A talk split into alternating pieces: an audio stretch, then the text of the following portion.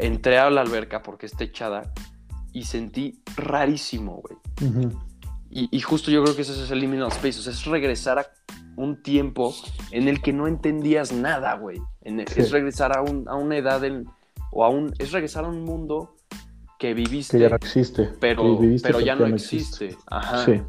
Y que, que platicábamos el otro día, que por qué cuando sueñas con un lugar que ya habías soñado, está como organizado de la misma forma, tiene los mismos caminos. ya sabes a dónde ir. Ajá, eso es lo que yo creo que es todo esto de, Sí. de- de que tiene que ver con los backrooms y con el, el, el- el como subconsciente de también porque es una combinación de las dos, o sea, que lo, lo tienes tú ahí puesto con las cosas que has vivido y en donde has estado y lo combinas con algo que se inventa tu cerebro por alguna razón decide inventarlo como es y es lo que yo creo que al final es el concepto del backroom. Imagínate que era la última media hora de puro silencio y eso está muy, muy, muy, muy como de miedo porque dices, no manches, literal, cuando tu cerebro Muchísimo ya miedo. empieza de olvidar todo, pues Sí, que cuando se te olvida todo, literal, no hay nada después de eso. ¿no? Entonces, eso está muy bueno. A mí me gustó mucho. La primera vez que lo escuché, sí, sí lloré porque dije, no manches, sí está como bueno. Los humanos estamos diseñados como para ser sociales. Entonces por eso nos da como miedo la oscuridad, porque sientes Ujú. que estás solo y que no hay nada ahí, o que sí hay algo ahí y no sabes qué es, o sea. Entonces eso, o sea, eso que estábamos intentando explicar se llama kenopsia. Que, Sí. que eso significa el miedo a que no haya nadie, o sea, que no haya gente. Entonces, al ver estas tipo de fotos de liminal spaces, te puedes dar cuenta, son fotos sin gente. Generalmente de espacios que son... De sea, muchas personas normalmente. Ajá, o sea, el... Sí, está raro. Te digo que este, desde la semana pasada, este, se me cayó mi cel, se, va a sonar cagado, pero se cayó mi cel en la yema de un huevo. Ajá. y, y como que de- ha estado chafeando como todo lo que se le, o sea, de que cargador, cosas así, se me, me ha estado saliendo que no funciona. Entonces, Hola. ah, ahí ¿Qué está. pasó? ¿Ya? ¿Se No, bien? Sí, ¿qué tal? ¿Yo? Sí, perfecto. Yo los escucho bien a los dos. El chico Ok. dorado. Se escucha dorado. Eso.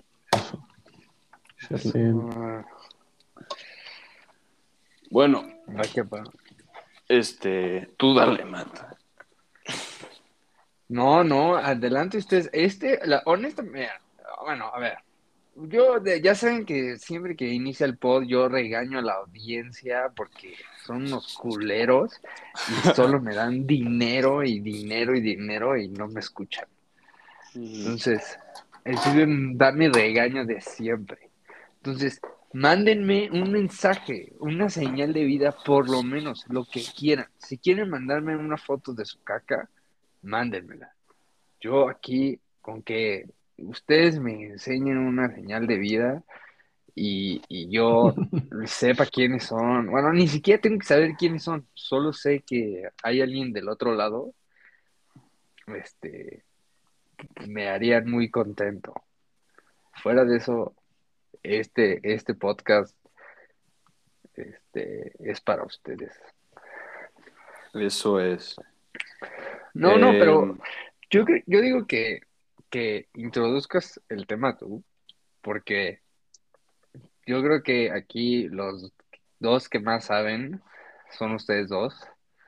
Yo vengo un poco este, a ser con la mente, o sea, vengo con la mente abierta a ser convencido de todas sus experiencias extra normales, porque Ajá. yo, yo soy muy de la idea de que esas cosas no existen. Bueno, Pero- o sea, mira, no a fuerzas es que no existan, pero, o sea, ya eso va después. Pero, bueno, lo primero también que yo quería decir es que se complicó todo esto porque estuve fuera de la ciudad. Entonces, por eso es martes. Acabo de llegar ayer en la noche. Y la otra cosa es que, eh, pues, o sea, el episodio pasado hablamos un poco de los backrooms, pero lo hablamos como muy superficialmente, o sea, no, como que de teorías que sale lo primero que buscas y así. Pero ahorita, este, salió el episodio y me escribió Alonso como, oye, qué buen pedo que hablaron de los backrooms, se me hace una cosa bien interesante. Y entonces le dije, pues güey, hablemos de eso y hablamos de eso como en una llamada en la noche. Y la verdad sí es algo que yo creo que sí vale la pena discutir un poco más. O sea, ya como con todo el contexto que salió más adelante. Y, y ahorita pues me acabo de echar el video ese que explica lo que son, Alonso, el que me mandaste. Sí. Y, y, ya este, pues ya tengo como mis opiniones listas.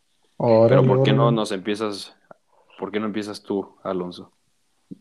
Pues va, me parece.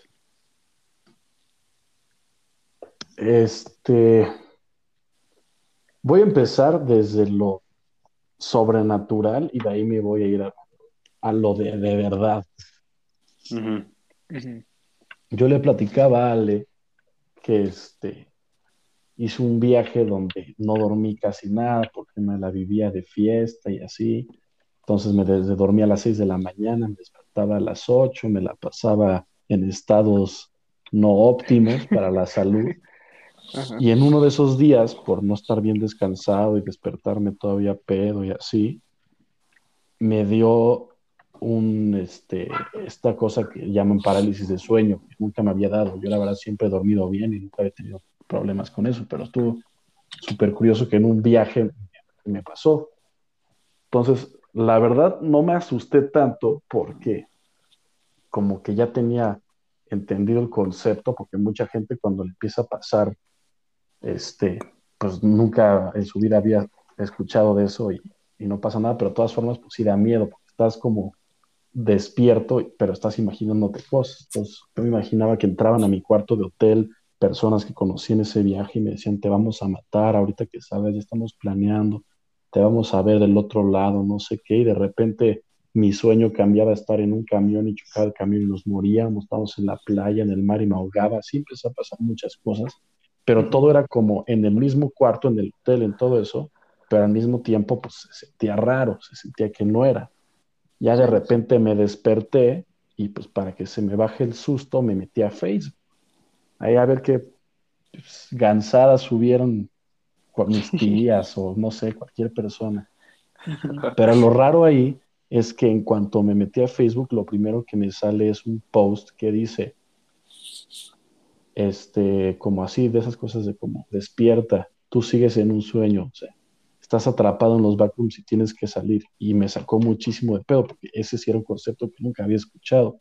Dije, ¿qué pedo? ¿Cómo me acabo de despertar de mi primer parálisis de sueño y me está saliendo esto ahorita aquí? Entonces me metía, resulta que era como, Facebook te recomienda como grupos según las cosas que ves, para que te metas. Y era un post este, una publicidad de un grupo de personas que mandan cosas de los backrooms y así. Entonces ya me metí, me puse a ver y dije, no, ya estoy despierto, ya está todo bien, pero se me hizo muy raro. Entonces me empecé a meter y dije, a estar bien padre esto. Eso, por, lo que hablaba en el podcast pasado, ¿no? De viajar a otro universo, que estamos ahí, ¿no? O que es un experimento y que están todos encerrados. Todo eso empezó a ver.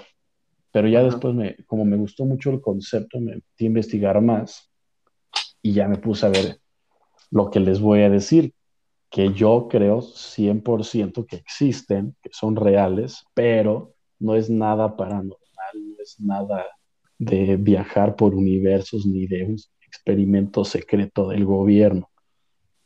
Para lo que yo he visto y de lo que me he informado, es un concepto como psicológico de lo que inventa nuestro, nuestro subconsciente. Todo eso, o sea, toda esa experiencia que tuve de, tener parálisis de sueño y luego verlo y todo eso, eso es lo que yo diría que son los backrooms. Es todo este mundo que no, no necesariamente es ficticio, porque sí es real y sí lo vives cuando estás soñando, pero pues no es como que tú puedas decir, ah, voy a aparecer ahí de repente. Entonces traigo tres conceptos que son los que, los que quiero que platiquemos ahorita que tienen que ver con eso y cómo lo, lo hacen como más real, o sea, que no es nada más así, algo que no tiene explicación, o sea, creo que sí. Que el primero es el de los vacuums mismos, el segundo es el de este, la liminalidad y el tercero es de un disco de, este, de un cuate que, bueno, su nombre artístico es de, de Caretaker y cómo se relaciona la música con todo esto de, de irte a tu subconsciente a, a pasear. Entonces, no sé si quieren comentar algo o ya me voy en, Yo- en calientito. Yo, yo sí tengo una pregunta, porque eh, a mí sí se me hace interesante lo del parálisis de sueño, porque, Ajá, o sea, ese es- sí, eh, o sea, se he sabido que es algo, o sea, bien, o sea, no sé, documentado, que es algo real, o sea, común, ¿no? sí, Y, y a, a mí siempre me ha dado miedo, porque siempre me han dicho como, no, pues imagínate que te despiertas y no te puedes mover. Entonces, como que yo siempre he dicho como, güey, o sea, ¿cómo, o sea, ¿cómo es eso? ¿Sabes? Se me hace una, sen- se me hace que es una experiencia que se ha de sentir bien raro sí, es y muy como raro. tú dices, te ha de dar un muchísimo miedo. Pero, pero se me hace interesante lo que dices de que es como un sueño, pero tú sientes así que llegan la- las personas a tu casa y, y, y, bueno, o sea, que llegan a tu cuarto de hotel y te empiezan a decir que te van a robar o que te van a matar, Sí. cosas así. Pero, pero ahí, o sea, yo tengo una pregunta que es, ¿qué, o sea, ¿qué tanto difiere de un sueño? O simplemente es como si estuviera soñando. O sea, O sea, ¿nunca has tenido tú eso, Matt? Parálisis. No, yo, yo Ah, nunca qué he tenido parálisis de, de sueño. yo soy, yo era igual que tú hasta que decidí de plano no dormir casi seis días y de repente sí me agarró ahí el, el monstruo del parálisis del sueño. Sí, sí. Pero, o sea, yo, yo te diría, o sea, lo más como parecido que te podría explicar que se siente es de alguna vez que hayas soñado algo que se sintió tan real que cuando te despiertas dices, ¿qué pedo? ¿Qué está pasando? O sea, como que te tardas en regresar a decir, ah, era un sueño, estoy en mi casa. O sea, ese como cachito de que no sabes qué está pasando y por qué de repente apareciste dormido en una cama, es como yo sentiría que se siente, nada más que, que como en una pesadilla, así de que de repente, o sea, te- yo me desperté y aparte está cansadísimo. O sea, según yo, después de soñar todo eso que les dije, me habría despertado como tres veces y como que medio veía, pero no sé si seguía despierto o dormido, porque mi mismo sueño era en el mismo cuarto de hotel donde estaba, entonces eso es lo que me sacó de, de pedo. Sí, sí. Y ya de repente cuando me desperté agarré el teléfono y me metí a ver lo primero que pudiera ver para que se me olvidara y curiosamente me salió lo mismo. Eso sí, es una coincidencia, ¿no? Sí, eso sí está, está cañón. Pero, o sea, a mí lo, lo que se me hizo, bueno, para mí me ayudó mucho a que no lo sufría tanto, es que ya había luz en el cuarto, o sea, como que tu cuerpo sí, sí agarra lo que está pasando a tu alrededor bien, o sea, porque yo me fui a dormir a las 6 de la mañana y esto fue como a las 8, 9, ya había sol, Ujú. entonces me desperté y yo ya estaba viendo todo lo que veía era con luz de día, entonces cualquier cosa que pase de día es mucho menos aterradora que algo que te pasa en la oscuridad, ¿están de acuerdo? Sí. O sea, si ves un payaso de día en tu cuarto, da menos miedo que de noche. Te da miedo también porque dices, ¿qué, qué pedo que hace ahí un payaso? Pero te da menos miedo. Entonces a mí eso me Sí. ayudó, yo creo, a que no lo sufría tanto, pero sí me desperté así de que sin saber qué pedo y que sigo soñando, ya me, algo me pasó, estoy en un lugar bien raro. Porque, y sí lo sentía porque me- hasta me acordaba de lo que me... O sea, ahorita es lo que medio me acuerdo, pero cuando me desperté me acuerdo que eran las frases así tal cual me las decían y dije, pero este güey sí vino y me dijo eso ahorita, porque est- estuve con él ayer en la noche, sí tiene sentido, no sé. Entonces Sí, me empecé a confundir como todo, hasta que ya como que se fue todo volviendo a su lugar y en ese momento sí dije, no manches. Obviamente algo me mandaron de mi sueño que me salió ahorita en Facebook esto, pero pues una coincidencia, eso sí, no creo que Sí, fue nada más. loca. Es Sí, que no manches. está, está interesante porque yo creo que sí he tenido sueños que, o sea, que me he despertado y he dicho como, como, o sea, ¿qué onda? O sea, no juro, o sea, no pensé que estaba en un sueño, pero como que ese pensamiento, o sea, recordándolo atrás, siempre me ha pasado cuando tengo alguna pesadilla. O sea, porque siempre cuando sueño algo y es un sueño como padre o, bonito o, un sueño bien, como que inconscientemente sé que estoy soñando o, o como que lo, hay veces que me medio despierto y ya sabes, cuando te despiertas y dices, no mames, mi sueño estaba padrísimo, me voy a volver a dormir. Como que siempre me pasa eso en general. Y cuando tengo una pesadilla, pues no sé si es que estoy más nervioso o, estoy asustado o una cosa así, siempre me despierto y, digo como, no mames que estaba en un sueño y qué bueno que ya me desperté. Porque me despierto más de golpe. Pero... Sí, sí, sí. Pero es interesante lo del, lo del parálisis de sueño, porque sí, yo nunca he tenido, nunca he tenido ninguna experiencia así y, y pues a mí sí me da como miedito. No, sí, sí, sí. A mí también cuando me dijeron que eso existía, dije, no manches, ojalá nunca me pase porque sí me, me haría ahí de miedo. Pero pues el mío no estuvo tan grave, porque aparte, o sea, yo, yo sí soy de que la idea de que me da menos miedo aparezca una persona que conozco en el sueño, o aún hasta es un extraño, pero un humano que se me aparezca en un sueño diciéndome te voy a matar, me da menos miedo a que se me aparezca, no sé, un, un demonio ahí de siete cabezas y no, sé, horrible, ¿no? Que se te trepe ahí en el sueño. Está interesante lo que dices de que te pasó en la luz del día, porque justo Alex y yo estábamos hablando en el episodio pasado, güey, como que los humanos tenemos miedo de la oscuridad.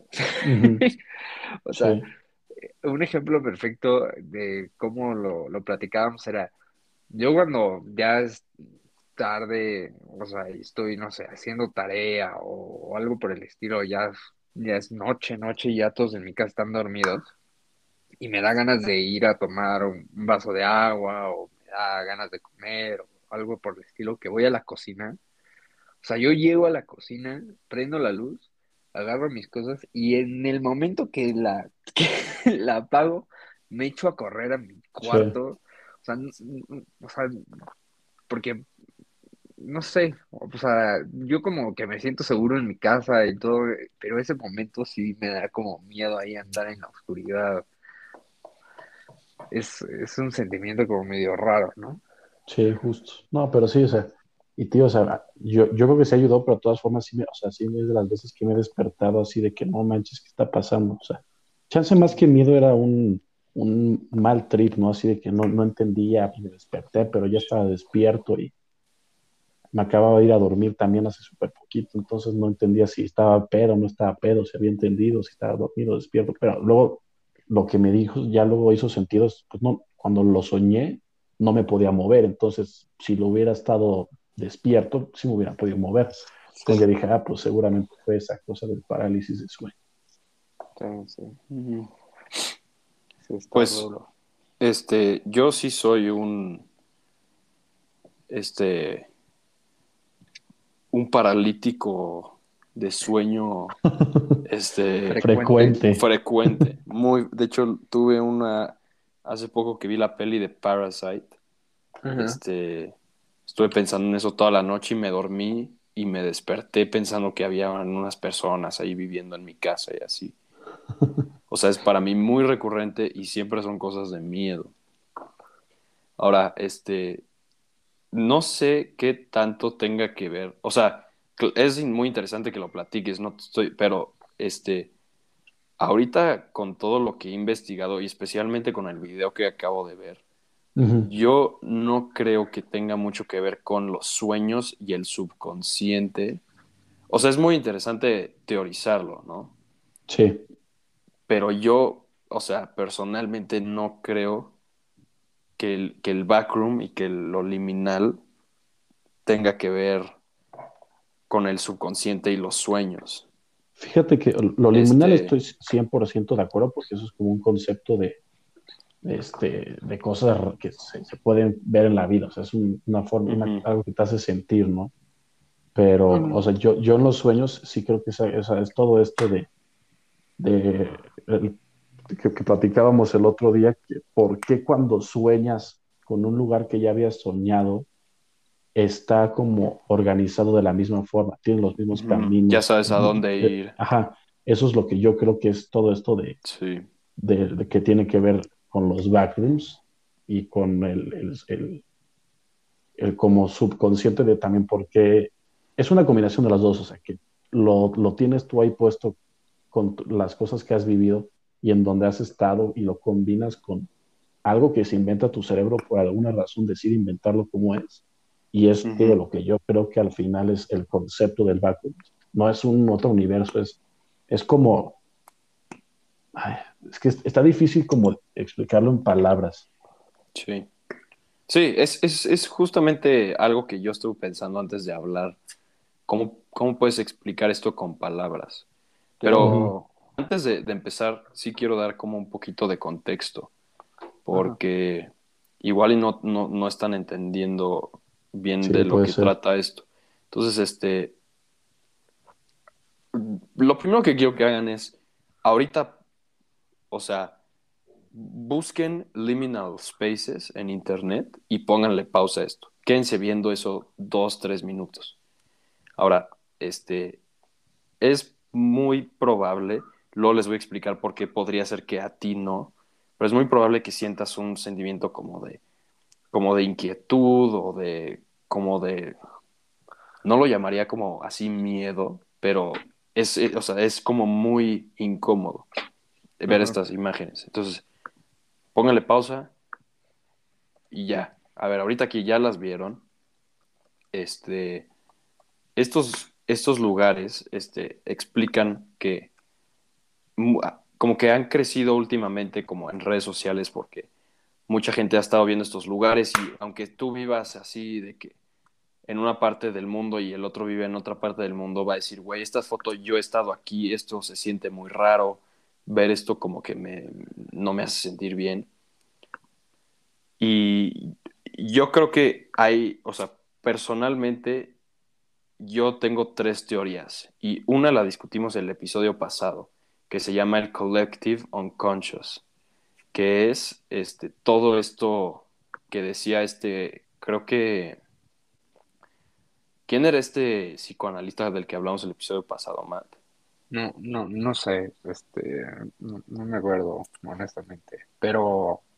Pero sí te acuerdas que, o sea, bueno, este, esto de Collective Unconscious prácticamente dice como, pues, hay, o sea, como seres humanos tenemos genéticamente algo todos metidos en la cabeza. O sea, no importa de dónde eres, por ser humano simplemente vas a sentir algo si tú lo ves. No importa si seas de China o de Estados Unidos. Entonces, como que se teoriza que esto es un algo que es el liminal space. O sea, esa es como la explicación a por qué sientes tan raro al ver todo eso y sientes este como sentimiento de como de familiaridad. O sea, ¿por qué, por qué todos dicen como yo he estado ahí? Cuando claramente no has estado ahí. Y eso me lleva a la siguiente cosa. Entonces, voy a poner unos ejemplos porque estamos en México y si alguien, o sea, la mayoría de la gente sí nos escucha en México y si no han ido a este lugar, pues, o sea, no tengo otro ejemplo para dar. Pero hay una cosa que explican que se llama anemoya, que dice que, o sea, hay cosas que se nos hacen muy familiares por concepto, pero no como por, por su forma de ser literal. Y, o sea, esto se refiere a como, ¿por qué, o sea, por qué todas estas fotos como de, de, como restaurantes o de casas viejitas, teles viejitas, o sea, viejitas me refiero a de los principios de los 2000 y así se nos hacen tan familiares, aunque obviamente sabemos que no hemos estado ahí, o sea, en ningún momento fuimos. Y esto es la anemoya, o sea, es como, aunque no hayas estado ahí, todas las casas, si creciste como en los noventas o en los dos miles como nosotros, Son, son familiares, tenían este diseño familiar y este aunque no sea literalmente la casa en la que tú viviste o la casa de tus abuelos, tiene cosas similares y como eras un niño chiquito y no lo acuerdas a, a perfección, por eso sientes raro al verlo. Porque Sí. como no lo recuerdas así perfectamente, y por eso causa tanta intriga ver, ver estas fotos. O sea, dices, güey, yo esto lo he visto antes, no sé dónde, no sé por qué, pero, pero te causa esta, o sea, intriga. Y y Justamente. justamente, ajá. No, acaba, acaba, acaba. No, o sea que, o sea, esto es eh, lo que, lo que se siente cuando ves una de las fotos de los backrooms. O sea, eh, bueno, eso es lo que yo siento. O sea, especialmente yo te voy a decir por qué y por qué me van a decir que hace mucho sentido fotos de albercas. O sea, a mí las fotos de albercas de los backrooms, que también son populares, me causan mucho ese sentimiento de como incomodidad y de, de como de nostalgia. Pues porque yo nadaba, güey. Yo nadaba desde bien chiquito y hay muchísimas albercas de las que no me acuerdo. Y estas fotos de los backrooms son con estos colores, este, como de los noventas, así como azulitos, no sé, Sí, justo. cosas así. Y, y la otra cosa que, que- que quería decir es que hay una cosa que se llama la, la kenopsia, que también explican en una de las cosas que vi, que es que va un poco de la mano con lo que decía Mateo, que el episodio pasado, que los humanos estamos diseñados como para ser sociales. Entonces por eso nos da como miedo la oscuridad, porque sientes que estás solo y que no hay nada ahí, o que sí hay algo ahí y no sabes qué es, o sea.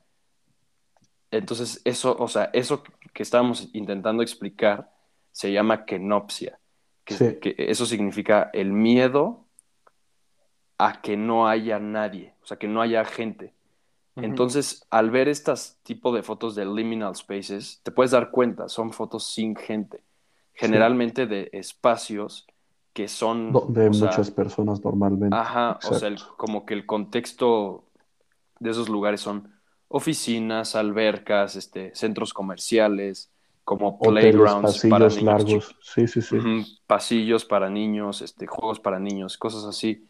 Entonces, este, justamente yo creo que juega mucho un factor es el de kenopsia, o sea, ver un lugar de oficina, o sea, con, con los cubículos, cubículos y este, Pero sin la gente y sin Y las la luz cosas que que prendida. trabajan.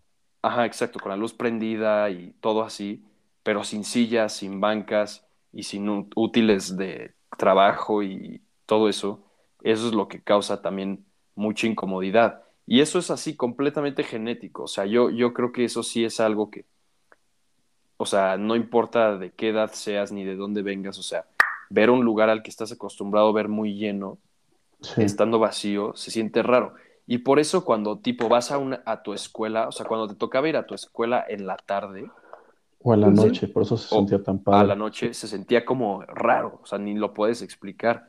Y por eso también cuando este, este, vas a, centro, a un centro comercial vacío, que el ejemplo perfecto que quería dar hace rato, pero no lo dije, es este, el centro comercial de Interlomas viejito.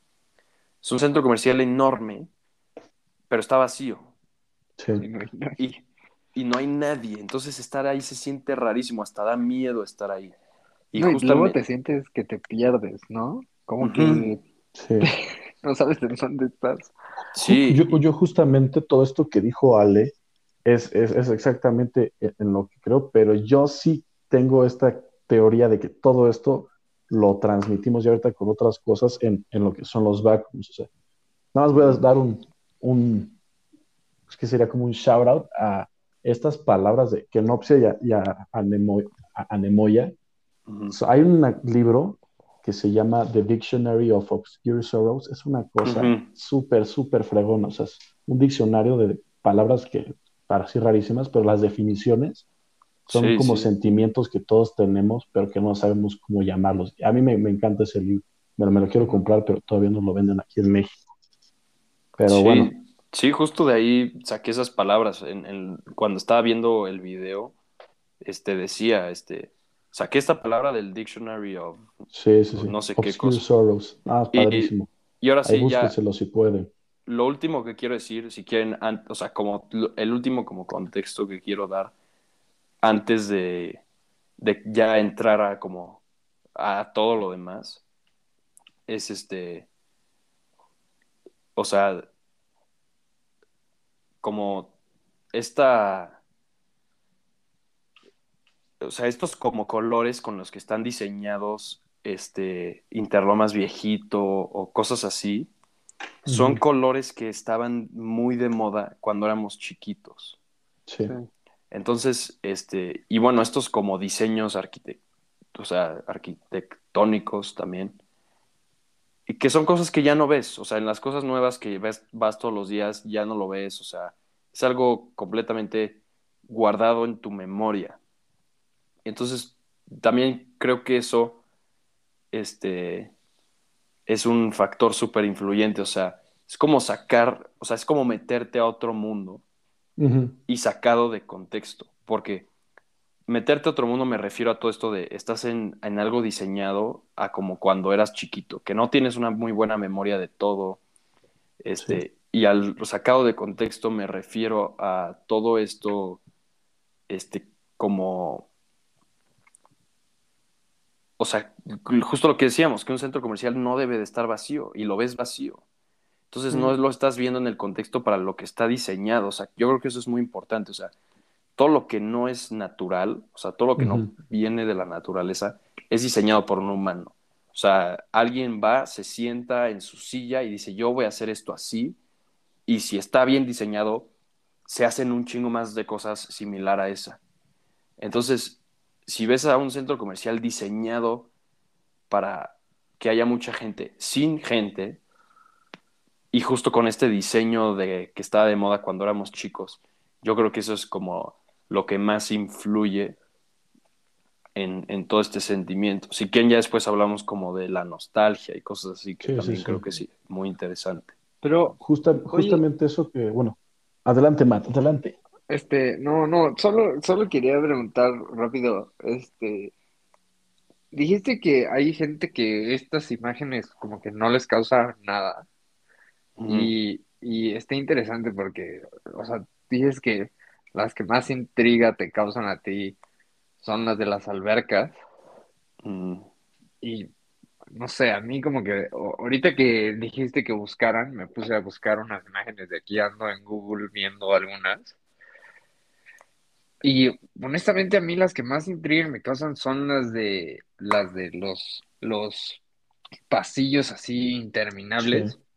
Pero fuera de eso, ¿por qué, o sea, por qué hay gente que, o sea, no les causa así nada? ¿Será porque simplemente vivieron este su niñez con otras imágenes o, sí. por qué? Yo, yo, yo personalmente creo que sí es eso. O sea, algo que explican en el video es como también hay un foro de los de Liminal Spaces en Rusia. Y pues sí da esta vibra rara de como de salones vacíos y escaleras enormes y cosas así. Pero sí son diferentes. O sea, no te hacen sentir igual de incómodo que, las fotos de Interlomas viejito. Sí. Y, yo, pues, o sea, te digo, personalmente creo que eso es, o sea, debido a que ellos crecieron pues, viendo otras cosas. Es justo también a lo que te iba a decir por dos cosas. Ahorita también, si, si buscan en Google o algo, liminal spaces de, la naturaleza o así, ninguno yo siento que se sienta así como un backroom, o si buscan backrooms de la naturaleza, o sea, yo a todos los siento normales, menos los que se ve claramente que el humano alteró algo en la naturaleza, ya sea este, poner una casa ahí que sea toda abandonada o un caminito hecho, pero si, el humano no toca la naturaleza, no se siente fuera del lugar, justamente por eso que decías de que alguien tuvo que diseñar algo con un propósito y, y para eso, y si el propósito no se cumple es cuando se empieza a sentir raro, porque el cerebro está acostumbrado a eso. Ahora, de todo lo que dijiste, tío, yo estoy de acuerdo en todo, porque prácticamente creo que también mucho de lo que sabemos viene de ese mismo video de los espacios liminales, que la verdad lo explica súper bien, como todo, y te lo explica de un, de un este, desde una perspectiva como científica y, lógica, no es nada de, de otro mundo. Y este, pero lo que yo iba a decir es, también todas estas fotos si buscan también backrooms o espacios liminales, tienen esas como dos cosas, que una es que no sabes a dónde te llevan, o sea, por eso se ven pasillos que no acaban, o no sabes que hay a la vuelta de la esquina del pasillo, o no sabes dónde está el lugar, y también por eso se siente raro. Y es lo que yo creo que tiene que ver con los sueños, porque justo eso que decías de que a ti las albercas te causan eso es porque de chiquitos o ibas a la alberca o ibas al hotel, al centro comercial, donde sea, y lo que se acuerda tu cerebro, tú lo rellenas con todo este concepto de la este, este, sub subconsciencia, se dice en español, de la eh, sí, eso, de la subconsciencia colectiva. Porque, a ver, ponte tú que te acuerdas de una alberca en donde nadaste, pero te acuerdas muy poquito. Pero de repente tu cerebro lo, llena con otras albercas, pero también lo llena con albercas que vio en películas de cuando eras chiquito. Entonces tu cerebro se inventa esta alberca que cuando la ves en una foto se parece mucho porque es como así medio incompleta, que no sabes dónde acaba, profunda, este, como rara.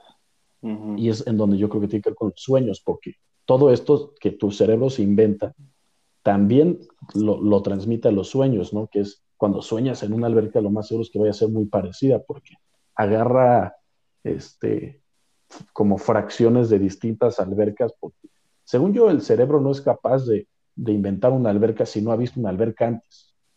O sea, si, si no tiene como el concepto de una alberca, o de, por ejemplo, el que el señor que inventó las albercas, pues tenía el concepto del mar, del lago, de un río, digo, ah, voy a poner agua aquí, ¿no?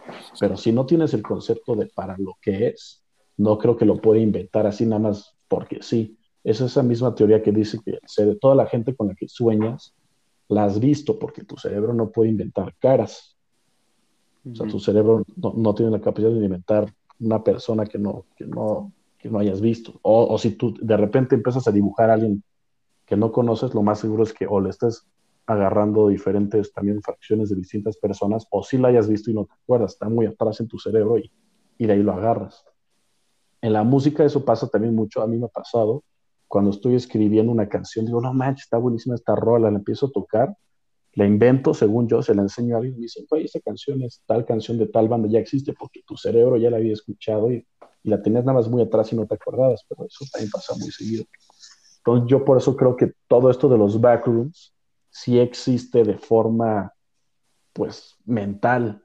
O sea, y por eso cuando sueñas todo es tan exacto y se parece tanto a todas estas fotos, porque son representaciones de lugares que no tienen fin, que no están así como perfectamente hechos a la medida y que no están hechos para lo que están diseñados. O sea, están vacíos cuando debería haber gente, están este, raros, están como o incompletos muchas veces, o no, no incompletos de que no estén acabados, sino de que sientes que les falta algo, que es lo mismo que hace tu cerebro, y diciendo todo lo que ya dijiste.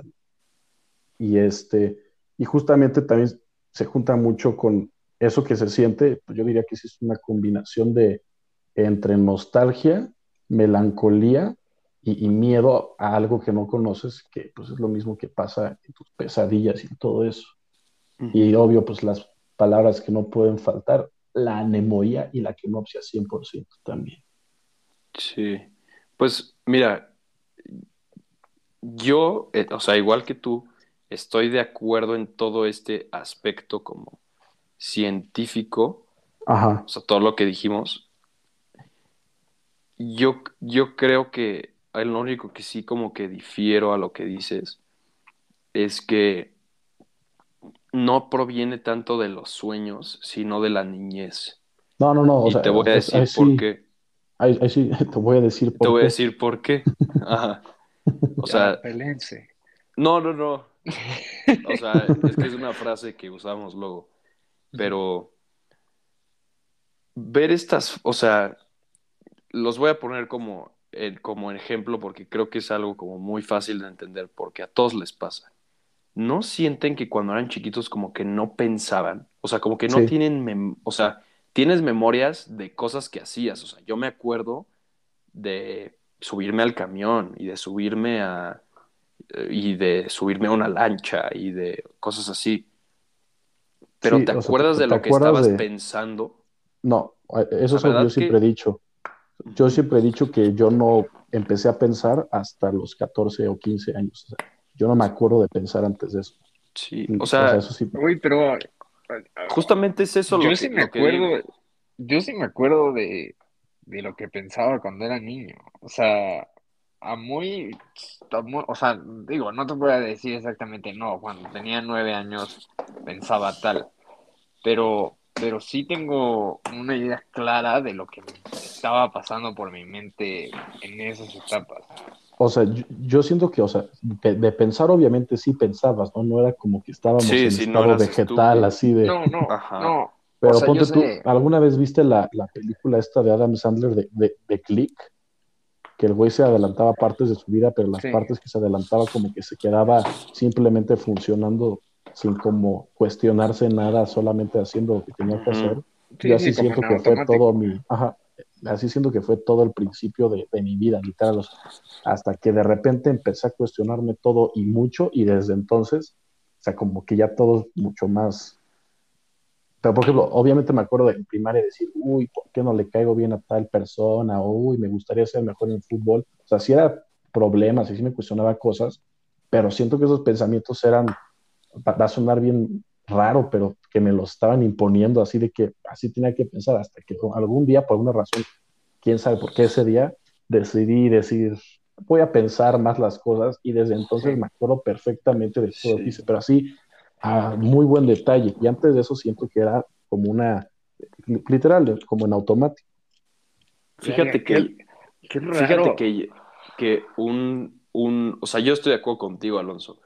Yo creo que, o sea, Matt, la verdad, este, o sea, yo, yo entiendo que tú dices que sí eh, pensabas, o sea, claro que pensabas, todos pensábamos, igual que dice Alonso, o sea, yo me acuerdo de pensar, uy, qué sueño, no quiero ir a la escuela, o sea, sí pensaba. No, pero, pero, Pero- o sea, hay- o- a eso no es a lo que voy a usar. Por ejemplo, está interesante lo que dice Alonso de que como que un poco los pensamientos que tenías a esa edad te los imponían, o sea, como que era lo que tenías que pensar en ese momento. Y en parte estoy súper de acuerdo, pero yo sí me acuerdo, o sea, o sea, o sea, yo siento más que hoy en día tengo más pensamientos que siento que me los están imponiendo que cuando tenía antes. Y te, o sea, te voy a explicar porque yo cuando era niño, o sea, cuando tenía de que 10 años, en mi vida había dos prioridades. Mis amigos y, y mis juguetes, literal, ¿no? Por Sí. eso, Yo, yo creo yo que me eso, acuerdo, yo me acuerdo muy vivamente todo lo que pensaba mientras yo jugaba y por qué era así. O sea, o sea, o sea, yo te puedo decir, cuando yo tenía 10 años, yo jugaba a la guerra en, en mi, en mi, o sea, en mi cuarto y agarraba todos mis legos y los tiraba contra la pared y explotaban y no sé qué, porque yo sé exactamente el mundo que tenía construido en, dentro de mi cabeza. Y decía, no mames, o sea, esta historia va a ser así y así y así. Y hasta, hasta tanto me acuerdo que había veces que dejaba todo tirado y decía como, ok, ya ahorita me voy a poner a hacer otra cosa, pero mañana tengo todo, o sea, como que como todo listo para la siguiente batalla. Y eran, o sea, obviamente eran pensamientos muy estúpidos, Ujú. como, como quién se va a morir en la historia o, o- o cosas así. Pero yo sí me acuerdo haber pensado, este, o sea, ten- tener pensamientos, y tanto así que uno de, de mis recuerdos más, más vivos que tengo en mi cabeza fue en especial de inglés, que yo debía de tener como nueve o, o, diez años, y era, es, es muy interesante porque justo viene un poco con lo del miedo. Una vez estábamos en fila en el Miraflores, hacíamos una cosa que se llama fila, que antes de, o sea, después de recreo hacías como fila para Sí. irte a tu todos salón. tuvimos filas. Entonces estábamos en fila y mis amigos y yo estábamos platicando del Bloody Mary. Y yo decía como, o sea, yo, yo estaba pensando como, no mames, está súper, güey, está, o sea, está súper de miedo eso, o sea, no, no mames, o sea, Sí. ya nunca voy a entrar a mi cuarto con las luces, o sea, nunca voy a entrar a mi baño con las luces apagadas. Y, y ese día, pues ya yo me fui a mi, a mi, a mi casa y tenía, o sea, traía ese pensamiento en la cabeza así como, no mames, qué miedo. Y el día siguiente, igual en las filas, unos amigos me dijeron como, no manches, o sea, este, yo lo hice ayer y sí sentí cosas así, este, súper de miedo y no sé qué. Y yo en mi cabeza pensé, güey, si este bro lo, o sea, lo sintió, yo de ingenuo dije como, no mames, ha de ser de verdad. Y, y si eso es de verdad, nunca en mi vida voy a entrar a mi baño otra vez. Y en la fila O sea, me puse a llorar, o sea, o sea, fue como, Sí, de miedo. ajá, y, y llegué con la maestra y Fíjate. dije, no, pues es que esto y esto y eso. Pero es algo como que, los, o sea, tienes el, el, el recuerdo de que lo pensaste y lo analizaste y tanto que te dio tanto miedo que te pones a llorar, Sí. ¿sabes?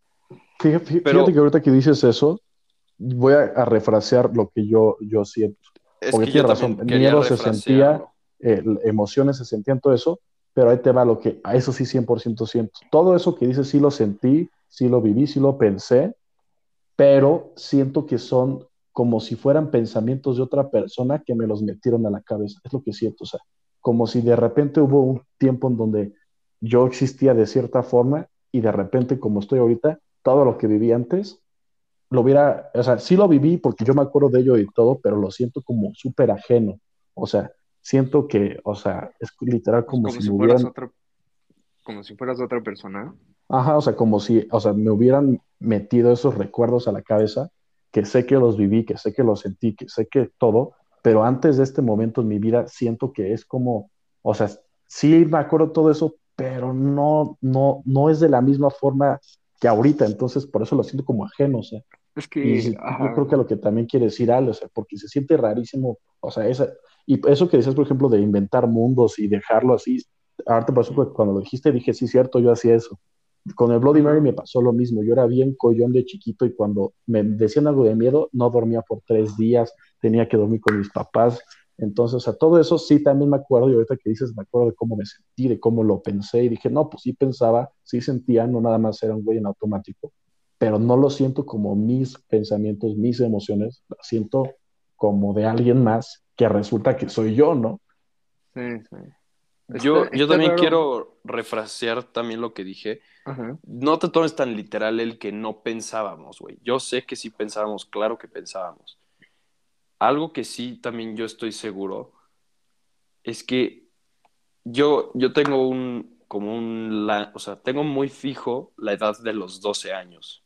O sea, yo ahí como que siento que hasta puedo dividir mi vida en dos, porque es la edad en la que como que medio sí empecé a pensar. O sea, más allá de, o sea, yo, yo sé que tú decías como, ay, yo pensaba tanto en mis mundos y sí pensaba y así. O sea, yo sé, yo también, yo también me acuerdo de ir a la escuela y pensar todo el día en jugar Smash, güey, en jugar Smash Bros. Y, y yo decía, güey, yo quiero llegar y hacer exactamente esto y lo analizaba y me podía quedar pensando en eso horas. Sí, sí. Pero algo que no hacía hasta esta edad que te digo, hasta los 12 años, que para mí es como una edad en la que siento que de verdad mi vida se divide en dos, porque antes de esta edad yo de verdad que no hacía esto, es, es, es empezar a pensar el por qué sentía cosas. O sea, yo. Sí, sí, sí te entiendo. Yo creo que es un poco, un, un poco la edad o, o- o la situación en la que estás. Pero a mí lo que se me hace raro, o bueno, no se me hace raro, yo creo que muchas personas este, son igual que Alonso, que dice que hay como una división entre, entre como lo que fuiste y lo que eres ahora. Ujú. Pero yo sí, o sea, o sea, yo te puedo decir, o sea, que yo siempre he sido yo, o sea, yo, yo nunca he sentido que, que, que, que, ¿cómo se dice? Que he sido otra persona en otro momento. O sea, obviamente he tenido cambios durante los años y Sí, sí, sí. el, el güey que soy ahora es totalmente diferente al güey que era hace tres años. Pero, pero yo viéndolo atrás, o sea, o sea, o sea, viendo para atrás, nunca he sentido que ha habido un cambio tan drástico como de este punto en adelante soy una persona y de este punto en adelante soy otra persona. Como que siento que siempre ha sido un, un, un, un este, un, camino para adelante. O sea, siempre ha sido un camino que he seguido. El único, el único punto que creo que es este, que creo que sí puedo decir como de, de este para atrás era o sea, tenía ciertas cosas y de este para acá tuve otras totalmente diferentes, fue cuando me cambié al tech. O sea, siento que, pero siento que porque todo mi ambiente cambió, como que fui forzado un poco a cambiar por ese lado, pero nunca siento que dejé de ser yo mismo. Yo, yo lo que, ahorita que lo pienso, como se me ocurre explicarlo que tenga más sentido, es, o sea, como, porque ahorita que lo pienso, a menor este, nivel también, pero me ha vuelto a pasar dos veces después de esa primera vez. O sea, que sienta que ya no soy la persona que era antes. Que la primera vez fue cuando tuve un accidente de coche que pude haberme muerto esa vez. O sea, de ese, al día siguiente, al día anterior, o sea, del accidente, sí siento que también era dos güeyes completamente diferentes. Y también cuando empezó la pandemia, o sea, el güey que vivió el último fin de semana antes de la pandemia al güey que vivió la primera semana de pandemia también eran personas diferentes. Pero ahí sí siento que era yo que nada más por el, evento cambió mi forma de ser, mis emociones, de pensar, o sea, mis prioridades, o sea, como que, y eso sí cambia mucho, pues, cómo eres y cómo piensas y todo. Pero esa, esa de cuando era chiquito, o sea, no encuentro una razón de por qué de repente y mucho más drásticamente que dos eventos que la verdad sí fueron bastante, este, pues detonadores a que cambiara tu personalidad. Sí. Este, pero, eh, o sea, de repente ha sido así como si un día de repente dije, ¿sabes qué? Voy a, a ser otra persona y ¡pum! Pero, o sea, yo no me acuerdo de haber pensado eso, pero sí, eso siento que pasó. Sí, o sea, Matt, la verdad, o sea, güey, yo, yo, sé, pero no te lo tomes tan literal. Yo sé que siempre pensaste y siempre has sido la misma persona. Todos lo hemos sido. Nada más, algo que no, o sea, no me vas a negar y no me puedes negar, es que de chiquitos éramos más pendejos. O sea, no pensábamos, güey. Pero hay muchas veces. Eso es, eso es, o sea, eso es por la edad en la que tienes. O sea, no vas a cuando tengas 10 años, no vas a pensar igual que cuando tengas 2. Por eso, güey, o sea, entiende como lo que estamos diciendo. Por eso, e, justamente eso, está, entiende lo que estamos diciendo, güey. pensabas en otras cosas, tenías otras ideas, tenías otras como prioridades, como la tuya era llegar a tu casa a jugar con juguetes. E, era diferente y tu cerebro estaba menos desarrollado, ¿ok? Sí, sí. ¿Por qué crees que a los cuatro años no te acuerdas de esas cosas muy bien? O sea, porque tu cerebro era diferente, güey. Era diferente. Entonces, yo sé que sí pensabas y yo sé que sí tenías memorias y que sí analizabas cosas pero no igual ahorita. Y yo sé que, o sea, no, en ningún momento yo no llegué y dije, ahora sí voy a pensar o no. Pero yo siento que de los dos en adelante me acuerdo de todo mejor, me acuerdo de empezar a pensar bien las cosas. Ya no solo vivía una vida que me tocó, porque sí, y me empecé a cuestionar más como, estoy triste, ¿por qué? Porque me hacen bullying y por qué será esto, o sea, no sé. Entonces, volviendo al tema, porque ya no estamos como medio desviando. Okay. Alonso decía que tenía que ver con los sueños. Yo pienso que... No. o sea, sí siento que tiene que ver con la niñez y que por, por esa cuestión de la niñez se transmite a tus sueños y ahí se queda y es donde se inventa. O sea, porque yo siento que un, un, niño no puede sentir eso porque lo está apenas viviendo. Siento que los niños no tienen esa, esos sentimientos. Entonces, ya después que, como dices, la niñez, lo, tu cerebro lo autocompleta con otras cosas colectivas y otros recuerdos, ya se te queda en tu subconsciente y es donde lo ves en los sueños. Sí, y justo eso es lo que dices, son cosas que de niño no, no estás programado para sentir. Entonces, nada más déjenme como terminar esto que quiero decir. yo, yo creo, este, les estaba diciendo que yo creo que tiene que ver mucho con la niñez esto, lo de los espacios liminales. Y y, o sea, ahí les va como el, el, mi, mi teoría del, o sea, de por qué. Y, y, ya no me pongan peros, nada más déjenme decir esto y ahorita me pueden decir qué piensan. Yo creo que de niño, ya sea que no pensaras o pensaras diferente, este, yo siento que yo no, no pensaba, o sea, es, no es de que lo sienta, yo no pensaba de la misma forma que veo las cosas ahorita. ¿Ok? Entonces, este, por, tan, por X y Y factores de que mi memoria no era tan buena, y este pensaba las cosas diferentes, o sea, era como, ah, nada más, o sea, también no les pasaba que iban a casa de un amigo súper seguido, pero te preguntaban dónde es y no, no sabías dónde, o sea, no sabías cómo llegar. Sí, pero... o sea, bueno, eso es porque bueno. literal no pensabas a dónde ibas, o sea, nada más era como, ah, voy a casa de mi amigo y ya. O sea, por estos como factores, yo siento que ver un liminal space es regresar un poquito a tu juventud. Y por eso sientes uh -huh. tan raro, güey. O sea, porque estás viendo estas imágenes de cosas que no veías o sentías desde esa edad. Y estabas en una edad en la que no entendías nada, güey. O sea, no pensabas, solo vivías y ya. O sea, simplemente estabas. Entonces, este, este sentimiento de como de nostalgia es como regresar al mundo. Saber esta foto es regresar al mundo al que eras cuando eras chiquito. O sea, yo siento que también por eso, tipo, ves un salón de, de fiestas infantiles vacío y sientes esta, este sentimiento raro. Es porque, güey, todo el tiempo te la vivías en fiestas infantiles y no, es algo que nunca vas a volver a vivir ni a sentir. O sea, igual y vuelves a ir a una, pero con tu primito o con tu hijo pero nunca vas a sentir esa emoción de que sí, lo único que piensas es estoy ahí, este, no, no te preguntas nada, no te preguntas el porqué de, de, de absolutamente nada, porque no piensas, güey. Y yo creo que eso es justo lo que pasa con, con un liminal space, y me puse a pensarlo también, y te digo con, qué también me pasa con el, con el club del el Sporting, güey. Porque yo al Sporting en algún punto de mi vida, en el kinder o ya sea en primera primaria, fui ahí a una competencia de natación. Y no volví a ir nunca jamás. Entonces, o sea, poniendo esto como, en, como ejemplo, yo tenía nueve años o ocho años.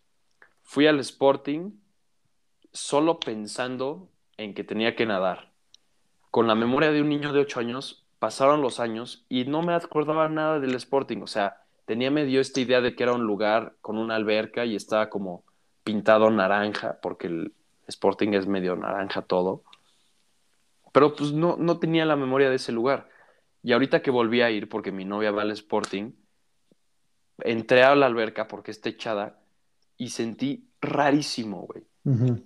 Y, y, justo yo creo que ese es el liminal space, o sea, es regresar a un tiempo en el que no entendías nada, güey. Sí. Es regresar a, un, a una edad en, o a un, es regresar a un mundo que viviste. Que ya no existe. Pero, viviste, pero ya no existe. existe. Ajá. Sí.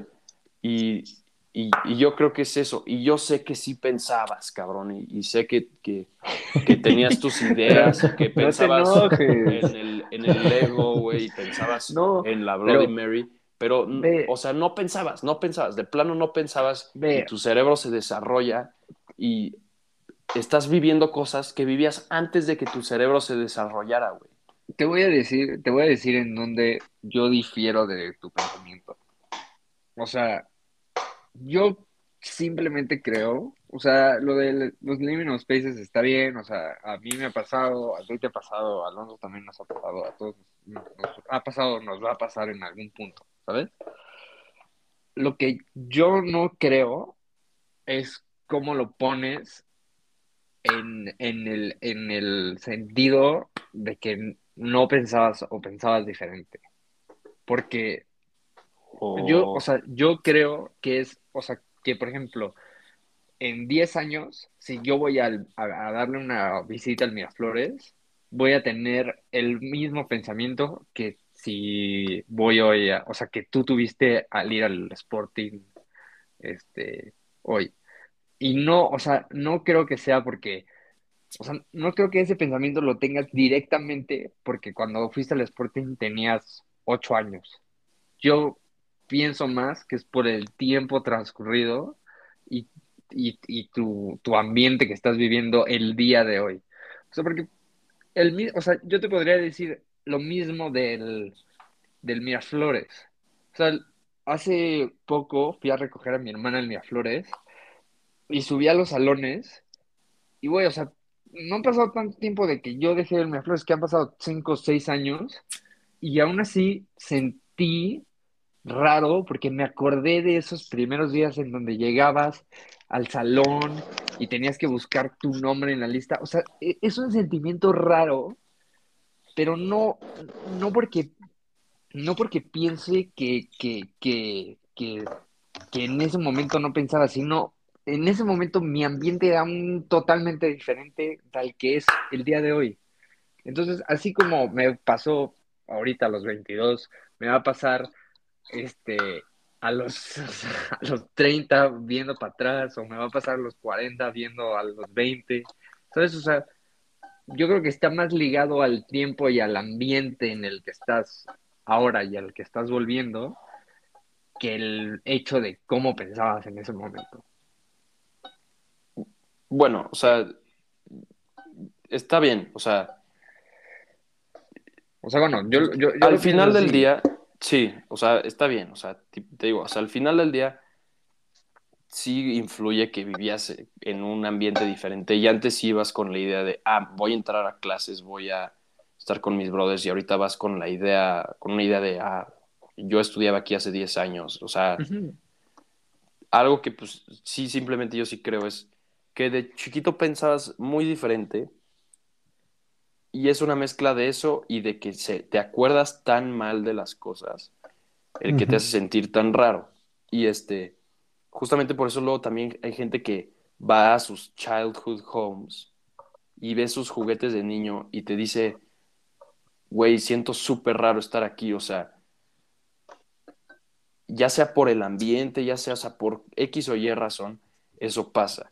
Entonces, oh, oh. yo por eso creo que, que pasa súper raro lo de los backrooms y también por eso, o sea, algo que no me puedes negar, Matt, es, es el ejemplo de Interlomas viejito, güey.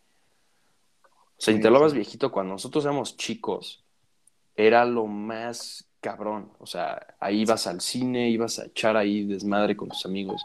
Y ahorita vas a hacer como un pinche trámite, güey, o no sé qué chinos vas a hacer al Interlomas viejito, que ya ni sé para qué, o sea, sigue existiendo ese lugar. Y este, pues sí, yo, yo personalmente sí siento muy raro, porque yo las veces que, conocí ese lugar, yo iba con, ideas diferentes. Y me acuerdo tampoco de ese lugar que puedes ver, o sea, Interlomas viejito y dices, güey, esto se siente muy raro, estoy en un puto backroom.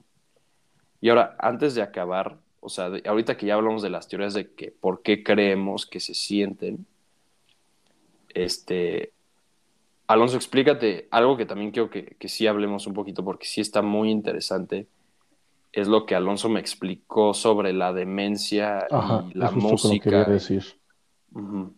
O sea, es lo que les decir. O sea, al final de todo llegamos a la conclusión de que los backrooms son inventados por entre tus memorias y no sé qué, y tu niñez y, y cosas que están vacías y llenas, sí. Pero son reales, y eso sí estoy casi 100% seguro, porque sí tiene que funcionar el cerebro, para la gente que tiene demencia. Porque según lo que yo entiendo, de una forma u otra, esa gente lo que hace es, se empieza a aislar de la realidad, pero pues si te aíslas de la realidad, ¿en dónde, ¿a dónde te vas, güey? Pues a tu propio mente. Entonces, si te vas a tu mente, pues ¿qué es lo que vas a estar haciendo? Pues estar literalmente atrapado en tus memorias y tus memorias son cosas que medio te acuerdas, medio no te acuerdas. O sea, por ejemplo, mi abuelo que tuvo eso, de repente estábamos en una comida, cena familiar y empezaba a platicar conmigo y me decía, ¿qué onda tú? ¿Tú quién eres? Yo soy Alonso. Me decía, ¿eres amigo de mi papá? Y yo, no, no, no. Ah, entonces, ¿qué haces aquí en Tijuana o qué? O sea, literalmente se les empieza a combinar sus recuerdos con la realidad y eso es lo que también está ahí, sí, súper, súper real. O sea, eso sí es un hecho de que de repente se, les va el pedo y, regresan 10 años antes, 20 años antes, 60 años antes. Entonces, todo este concepto de los backrooms, si es real como en tus sueños, creo yo, para los viejitos con demencia ha de ser, eso sí, yo creo que casi 100% real. Porque con mi abuelo lo viví, de repente se iba y estaba en su casa de cuando era niño, de repente estaba como con mi abuela y decía, ¿y tú quién eres? No, pues tu esposa. Yo no estoy casado. Sí, conmigo. bueno, pero estás bonita, solo por eso sí te voy a hacer caso. O algo así decía, ¿no? O sea, como que sí de repente se le olvidan cosas este, y, empieza a meterse en sus propios recuerdos, en su propia memoria. Entonces de repente hay una película, antes de hablar de lo del, disco este de música, de Anthony Hopkins nueva que salió, que se llama The Father. O sea, no sé si la vieron. Este, si no la han visto, véanla, creo que está en, en, Amazon. Para todos los que escuchen también véanla, si pueden. Y es este, se trata de un este, viejito que le da demencia, pero toda la película es desde el punto de vista del viejito. Entonces, todos los como cambios de una escena a otra es como los está sintiendo el viejito. De repente está hablando con su hija, que le dice a su hija, oye, papá, te vamos a tener que meter este, a un asilo porque me voy a casar y no sé qué. el papá en lo que discute, de repente a la discusión aparece y la hija ya está casada. Dice, ¿y este güey quién es? Pues papá, mi esposo, ya lo conoces, lleva cinco años. O sea, como que es como desde la perspectiva del Señor, ¿no? Cómo brinca de un lugar a otro, cómo regresa y así. Entonces, esto está súper súper bien hecho cómo hacen eso. Y luego, este sí es lo que dije Alejandro, hay un cuate que, bueno, él se llama James Lyland Kirby. Algo rápido, perdón que, que, perdón que te interrumpa justo antes de que empieces con la música. Quiero hacer una pregunta y, o sea, es como una pregunta y algo que, que, me he puesto a pensar de que me, desde que me has dicho esto. este, la pregunta es que si tú crees que alguien que tiene demencia entra a sus backrooms, o sea, por ejemplo, si me diera a mí, entraría a albercas viejitas a chilear ahí por la eternidad. O sea, Esa es fíjate... mi pregunta número uno. Y mi pregunta número dos es si te dijeran, puede, o sea, por una semana o un día puedes regresar este, como a una semana normal que tenías a los 10, 8 años, este, si pudieras regresar y ver como lo que vivías y lo que estás pensando, o sea, me pregunto como, o sea, ¿lo harías o no? Porque me pongo a pensar si, o sea, si yo aceptaría esa, cosa y diría como, sí, me voy a meter a mi yo de ocho años y ver lo que vivía y sentía y pensaba. Como tú dices, yo siento que voy a estar metido en algo completamente ajeno a mí. O sea, de verdad que no, no es algo que, que, voy a vivir. Yo hasta, hasta como que me daría miedo entrar a ese mundo. Sí. Y bueno, esas son mis dos preguntas.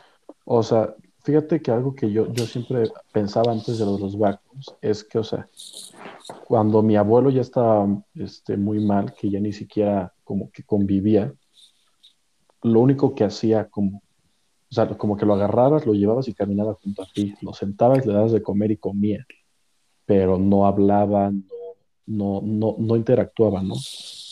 Pero algo que, que, siempre pasaba, que a mí siempre me hizo súper curioso, es que siempre estaba como llorando, o sea, tenía lágrimas en los ojos. Entonces, algo que siento que está bien feo que es lo que yo pensaba antes, era que él sí estaba adentro de, él mismo, o sea, como, como su conciencia, o sea, él estaba viendo todo lo que estaba pasando, como, o sea, su conciencia lo estaba viendo, o su alma, como quieras llamarlo, pero ya no tenía control sobre su cuerpo. Entonces imagínate estar adentro de tu cuerpo, pero que ya no puedas controlar qué dices, qué haces. Entonces, eso es lo que yo pensaba antes.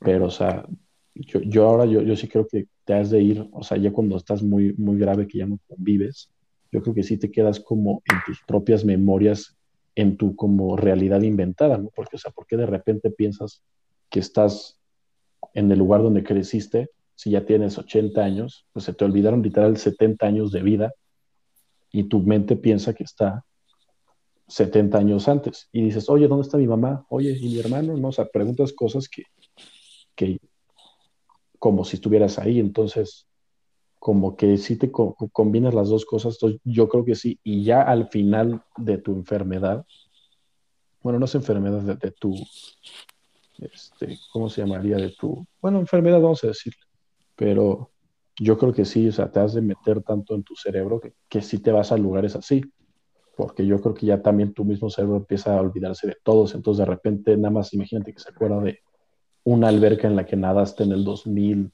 no sé, 11 por alguna razón se acuerda de esa. Entonces, lo único que se acuerda es, es de eso. Entonces, tú estás mentalmente como si fuera un, un, este, Como si estuvieras un ahí. parálisis de sueño como si fuera un fever dream. O sea, tu mente lo inventa que estás ahí, pero realmente Pero- no estás ahí. Ahí, ahí, yo tengo como una pregunta complementaria a la de Alex. O sea, ahí, o sea, cuando estás en esa memoria, ¿eres tú de esa memoria o eres tú de, De cómo de eres vida ahora?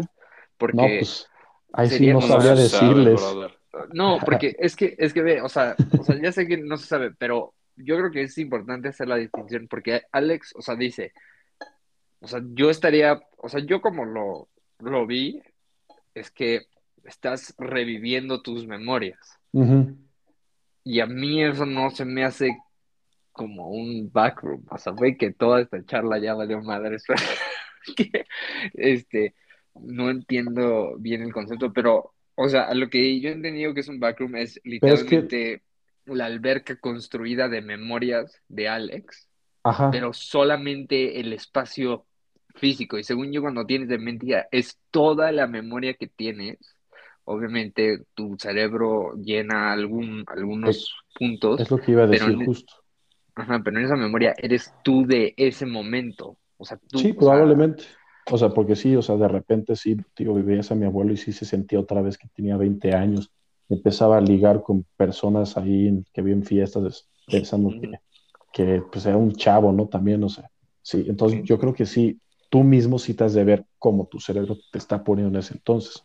Pero yo creo que sí llegas a un backroom inventado tuyo porque tu cerebro no se puede acordar exactamente de cómo eran las cosas. Entonces, si piensas Sí, en tu sí. casa de niño, no va a ser igualita a cómo era, Ujú. sino la va a ir completando como cuando sueñas, es lo que decía al principio, cuando sueñas con tu casa, no sueñas con tu casa, sueñas con una versión que tu cerebro se inventa de tu casa, que lo, o sea, que mínimo a mí, sí, cuando pienso en esas versiones, sí se me hacen medio backroomsosas, que hay caminos que no llevan a un lugar, caminos muy largos, este, está como medio oscuro, como que no me acuerdo bien de las cosas, pero siempre son iguales, porque mi cerebro así las, las recrea. Entonces yo- por eso digo que si te vas a ese tipo como de backroom, porque no hay otra forma de que tu cerebro lo haga a la perfección. Yo, o sea, la verdad, ahorita que lo platicamos, igual y hasta me gustaría dedicarle un episodio entero a hablar de la demencia. Y creo que un episodio de una hora es poco para hablar de algo así, pero se me hace de lo más interesante. Sí, sí está muy Y la verdad, Matt, este, o sea, no, yo la verdad creo que, que, o sea, no digo que no lo hayas sentido, pero creo que tienes ver, que ver más fotos y, y ver más de esto para que de verdad sientas lo que, lo que es sentir eso. O sea, no O sea- sé si has sentido esas cosas, este sentimiento como de, de miedo y de nostalgia y de familiaridad cuando ves estas fotos o si nada más las viste y dijiste, ah, las voy a ver y están raras y lo voy a hablar hoy en el episodio. Pero de verdad, siéntate a verlas. Yo creo que esto que todo que dice Alonso de la demencia, yo, bueno, o sea, si supiéramos bien qué es la demencia, pues ojalá seríamos los otros los que lo descubran, pero yo creo que es algo súper liminal todo esto que dices Sí. este, acerca de, o sea, la demencia como esta idea de, o sea, eres un pinche anciano bien senil, güey, ya no haces nada, estás todo el día metido en tu casa y de la nada, así de, de, de que literal de la nada estás en la casa donde creciste, güey. O sea, que, que, de verdad como que siéntate a procesar qué has de cómo se ha de sentir eso, güey. Es que O por ahí, ejemplo, ahí es a lo que voy, o sea, eh, cuando revives eso, cuando tienes demencia, según yo lo revives como si fueras tu yo de ese momento. Entonces, o sea, no es tan, o sea, no, o sea, no es un Sí. sentimiento de tan extrañez. Ajá. Porque el, el Eh, sentimiento de extrañez, sí, o sea, yo le he sentido, o sea, viendo las fotos, y te digo que las fotos que más me hacen sentido son las de esos pasillos enormes. Y también una cosa que, que, que, que, que me recordó hablar de este tema es cuando, cuando te mudas y, y sacan todos los muebles de tu casa y te das un último tour por tu casa, sin muebles y sin nada, también, bueno, yo he sentido ese sentimiento como de miedo, Sí, como de justamente. sentimiento raro, pero, pero, Justamente no es eso por lo que hablábamos del contexto, que estás acostumbrado a ver a tu casa con cosas, con gente, con muebles y, y de la nada la ves así sin nada. Pero yo estoy de acuerdo con eso, en eso contigo. O sea, igual y para el viejito que tiene demencia, pues no es algo liminal estar en su casa de antaño, güey. O sea, igual y para él es la cosa más cabrona del mundo y así. Ahora, pensarlo nosotros sí se me hace extremadamente liminal. Y Ah, sí. este, otra, o sea, otra cosa, o, o sea, otra cosa superliminal que te voy a decir es este, o sea, imagínate pensar, fuera de que pensar que tú eres otra persona o en otra época, pensar que estás en un lugar y con otra gente con la que no estás. Esa idea a mí se me hace Sí. tan rara, o sea, el que, o sea, no sé cómo haya sido tu abuelo Alonso, pero imagínate que la esposa de tu abuelo se murió hace muchos años y que de la nada, o sea, tú te metes a la casa de tu abuelo y lo ves hablando con, con su esposa o con quien sea, o bailando con ella o cosas así, con música, y él en su mente está con ella y está ahí. Sí. Eso, eso es, o sea, y, yo sé, Mati, igual para él, él no va a sentir raro, o sea, él no va a No, sí, sentir para, nada para un tercero está cabrón, o sea, Pero ver eso, tú, o sea, intentar entender ese sentimiento, se me hace muy, muy de miedo y, y, y, este, o sea, muy liminal y todo, y muy interesante. Y la verdad creo que sí lo deberíamos de, Sí, de estaría platicar bueno. más adelante, porque sí, sí, a mí no me tocó vivir un familiar con demencia tan adelante en mi vida como para que me pudiera yo acordar. Pero, este, por ejemplo, este, sí me tocó vivir una demencia de, de mi bisabuela de parte de mi mamá cuando yo tenía como 10 años y me acuerdo de las pocas memorias que tengo de esta persona es que llegué a una Navidad y mis papás me dijeron, ve a saludar a tu, a tu tita, así le decían, y llegué y le dije, hola tita, ¿cómo estás? No sé qué. Y me dijo, ¿tú quién eres? O sea, e- esa memoria se- la, la tengo muy bien guardada ahí. Este, o sea, que no me recordara, te hace pensar como, güey, ¿dónde estaba ella? O sea, ¿qué, pe- o sea, Sí. estará, estará metida ella en su casa de niñez en la que no tenía nietos, ni bisnietos, ni esposo? O sea, ¿dónde estará su, su mente? Sí, les digo, Y también te hace dos- pensar, o sea, o sea, el- es, es raro decirlo, pero te hace pensar que si, qué tal que tú estás viviendo una realidad así toda falsa, güey?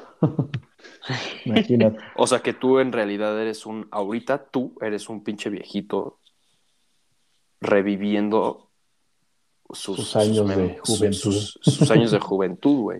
Y dices, ay, güey, tienes 90 años y dices, güey, me acordé, o sea, yo tenía un pinche podcast, güey, con un pinche güey que no he vuelto a ver en 50 años porque, sí, porque Oye, se... Alex, ya no me quieres ver en 50 años.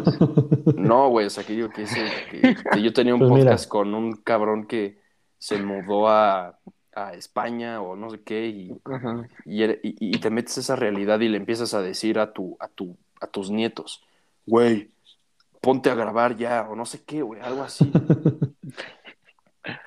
¿Qué tal Sí, que estás iba a eso, decir, este, las dos cosas que mejor siento que, que te ponen como el contexto de cómo ellos se supone que piensan y así es esta película, The Father, de Anthony Hopkins, si pueden verla, véanla, y el disco de la- esta música que se llama Everywhere at the End of Time, o sea, todo al final del tiempo de The Caretaker.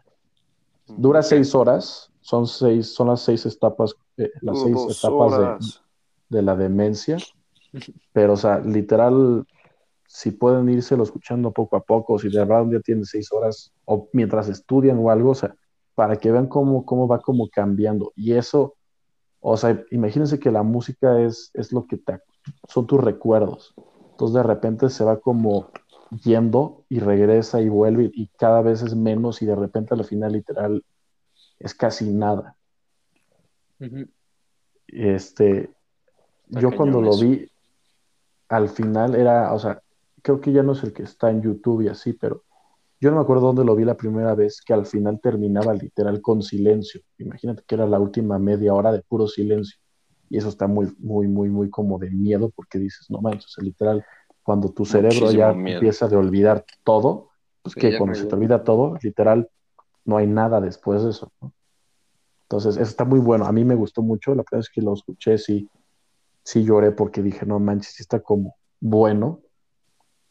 Y pues está bueno. Ahí sí pueden también. No, y la verdad te hace pensar mucho, simpatizar con tu abuelo y cosas así, o sea, Sí, de verdad, sus últimos cinco años de vida o los últimos diez minutos de la canción, no sé qué representen, de verdad era un espacio blanco, su, su- Sí. su mente, güey, o sea, está muy cañón eso. A mí, a mí, que, o sea, la verdad, siento que qué buen tema agarramos porque a mí me encanta esto. Sí, está bueno.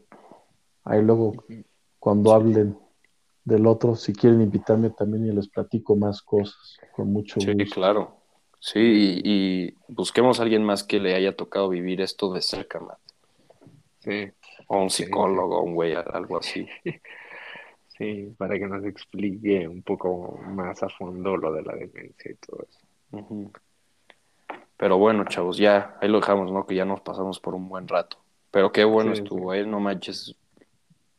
A mí qué, com- qué interesante se me hace todo esto, la verdad. Sí, es muy padre. Sí, sí. Pero, este, pues ahí nos vemos ya, el domingo sin falta. Yo me lo edito, Matt. Va, perfecto. Sale. Bueno, Pues Adiós, un gusto, muchachos. muchachos. muchas Adiós. gracias, chico dorado, por venir. Muchas gracias al chico. Adiós, dorado. adiós. Gracias. Hasta luego.